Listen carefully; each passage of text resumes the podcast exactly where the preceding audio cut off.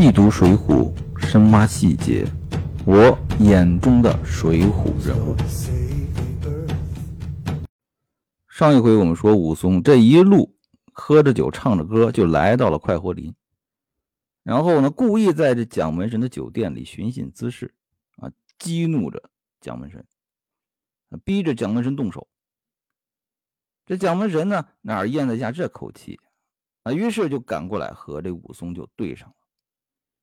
这蒋门神一看武松，哎，醉醺醺的，啊，心里就轻敌了，说我还收拾不了你这个醉汉，啊，于是呢，对着武松就冲过来了。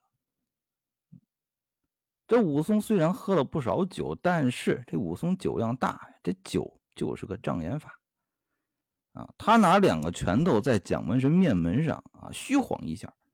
然后呢，扭头就走。这蒋门神呢也不知是计，啊，就赶将上来。说时迟，那时快，这武松呢飞起一脚，正踢在这个蒋门神的小腹上、小肚子上。啊，这招呢，啊，有点像这个回马枪的感觉。啊，你想想，这小肚子上挨上武松这一脚，那还得了？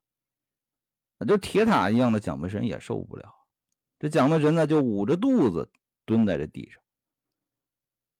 那第二招武松可没迟疑，啊，一转过身飞起一脚，正踢在蒋门神的额头上。啊，这嗯，蒋门神呢往后便倒，这武松追上前去，踩住蒋门神的胸脯，啊，提起这大拳头，照着蒋门神脸上便打。大家注意啊，这个拳头可是打死过老虎的拳头，那蒋门神哪受得了这个？蒋门神挨了两下啊，这抱着头就求饶。那武松是想把蒋门神打死吗？啊，不是啊，咱们说武松办事一向都是很冷静的，很有章法的，包括打蒋门神，他其实一路都是安排的。非常的周密的，完全在他的计划之内。那现在打的蒋门神求饶了，那武松接下来会怎么办呢？武松呢就提出了三个要求，你得依我三件事儿。第一啊，要求蒋门神你必须离开快活林，啊，把这酒店的所有的东西都交还给金眼彪施恩。这第二件事。你这蒋门神必须要央请这快活林为头为脑的啊！第一啊，你蒋门神必须得离开快活林啊，把这酒店的所有的东西都交还给金眼彪施恩。这第二呢，蒋门神你必须要请来快活林有头有脸的英雄豪杰，都来与施恩陪话。那第三呢？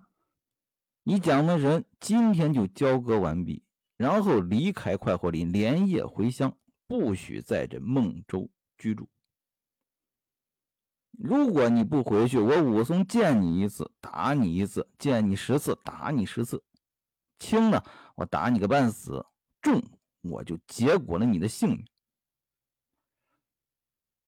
这武松堂堂堂提出了三个要求，这蒋门神呢，他也不是个硬汉。啊，被打的啊，头破血流的，只顾在地上求饶啊。这三件事呢，就满口答应。那武松呢，就把这地上从这蒋门神给他提起来啊，指着鼻子说：“你别说你这个蠢汉，就是景阳冈上那只老虎，我也是三拳两脚就把他打死了。你算个什么东西？赶快交割事务，要再迟一点。”再来一顿，这蒋门神听到这儿，他才知道打他的人正是打虎英雄武松。嗯，蒋门神呢，确实是被武松给打怕了，就按照武松的要求交割了酒店。啊，在本地的英雄面前呢，也低了头服了软，然后灰溜溜的离开了孟州。啊，自此呢，施恩就重新掌管了快活林的酒店。这利润呢，比往常呢还多了三五分，然后这快活林其他的啊大小店铺、赌场、高利贷啊，加倍的送闲钱给这施恩。啊，自此施恩是重霸孟州道快活林，成为快活林的什么龙头老大、扛把子。武松从出场以来到现在为止，一共干了三件事啊。第一件事呢，就是景阳冈上打虎。啊，这件事儿我们看到武松是一个什么，有点好面子的一个中二青年。啊，第二件事呢，就是为兄报仇，斗杀西门庆，潘金莲。啊，虽然他杀了人，但是我们对武松是非常同情的。为什么？武松杀人是充满了正义感的，他不是滥杀无辜，他也不是随便杀人，他也不想杀人。但是法律啊不帮他。那你想想，王婆那么重要的一个主犯啊，这件事可是王婆在背后主导的。那武松就没有杀王婆，为什么留了他一条性命？在武松的心目中，王婆如果死了，那这件事情就永远也说不清了。那武松不愿意自己背上什么随便杀人啊、无故杀人的恶名，他留了王婆的一条性命啊，让王婆把这个事情真相得一五一十的说清楚，落下口供。所以说，他留了王婆的一条命啊。所以说，江湖上对武松。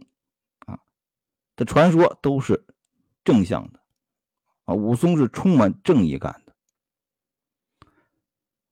那第三件事呢，那就是武松这暴打蒋门神啊，夺回快活林。但是这件事儿可和以往的两件事可有点不太一样了。这时候武松的形象，我觉得就降低了一格啊。蒋门神固然是一个恶霸。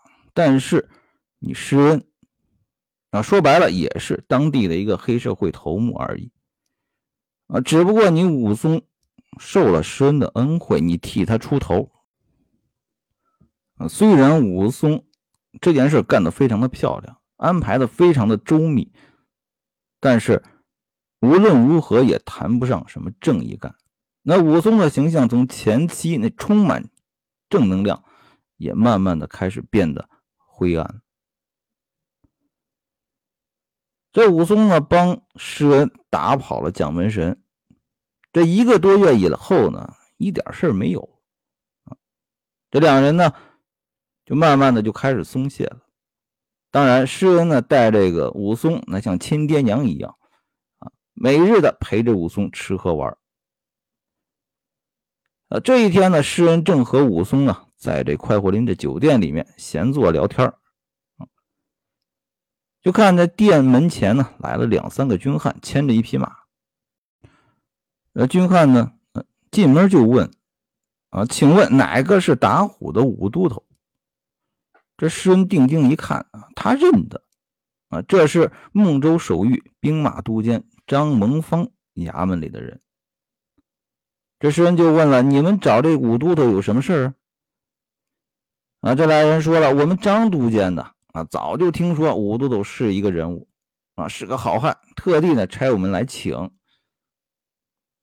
这施恩就寻思了，啊，这张都监呢是施恩父亲的上司啊，施恩的父亲是属人家张都监调遣的，而且这武松呢又是配送来的囚犯，那更是属于张都监的管辖范围。啊，他也不敢强留啊。那武松呢？他也没有什么别的想法啊，他很刚直啊。他说：“那既然请我，咱就去呗。”啊，人家是牵着马来的啊，请我骑马过去啊，这是有礼数的啊。于是呢，这武松呢就换了衣服，跟着来人，就奔着孟州城来了。啊，到了这张都监的这个家里啊，这武松呢跟着这个。军汉就到了这个前厅，这张都监呢，在这厅上见了武松，啊，连忙呢就过来打招呼了，啊，一脸笑容啊，说：“快来快来啊，久闻这个武都头啊，是个大丈夫男子汉，英雄无敌，敢与人同生同死。啊，现在呢，我这帐前呢缺了这么一个人啊，不知道武都头，你愿不愿意跟我做个亲随的提己人？啊，好嘛，这是大老板亲自邀请武松入职。这武松呢，也是个性情中人，最受不了的就是什么？别人对他好。啊，别人一对他好，他就掏心掏肺的。啊，武松听这个张都监说完此话，就跪下称谢。啊，说了，小人是个牢城营内的囚徒，啊，蒙恩相抬举，小人当以持鞭随等，啊，服侍恩相。这张都监呢就大喜，啊，便叫这下人呢取来这果和酒食。啊，张都监亲自赐了酒，叫武松吃个大醉。然后呢，收拾了一间耳房与武松安歇。啊，次日呢，又派人到施恩处取了武松的行李，啊，只在张都监家宿歇。啊，早晚呢，这张都监呢就不住的叫这个武松，啊，到这厅里面与他吃饭喝酒，啊，放他穿房入户，把他当做亲人一般看待。啊，又叫裁缝呢。给武松车里车外做了秋衣。刚才咱们说了，这武松最见不得别人对他好。武松在张都监面前呢，那也是赔尽了小心，随叫随到。啊，这武松自从在这张都监的府里啊，啊，和张都监走得非常的近。啊，外面呢一些办事的人呢。啊，看这个武松和张都监的关系很好，于是呢就找他来办一些事情。这武松呢，只要向张都监张嘴，就无有不依，那事儿都办成了。于是呢，这外人呢就送给武松一些金银财帛。那武松啊就买了一个柳缎的柳藤的箱子，把这些送的东西都放在箱子里。那，注意啊，这可是一个很有意思的伏笔。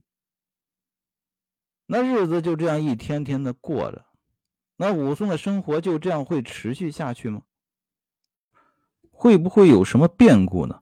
我们下回来讲。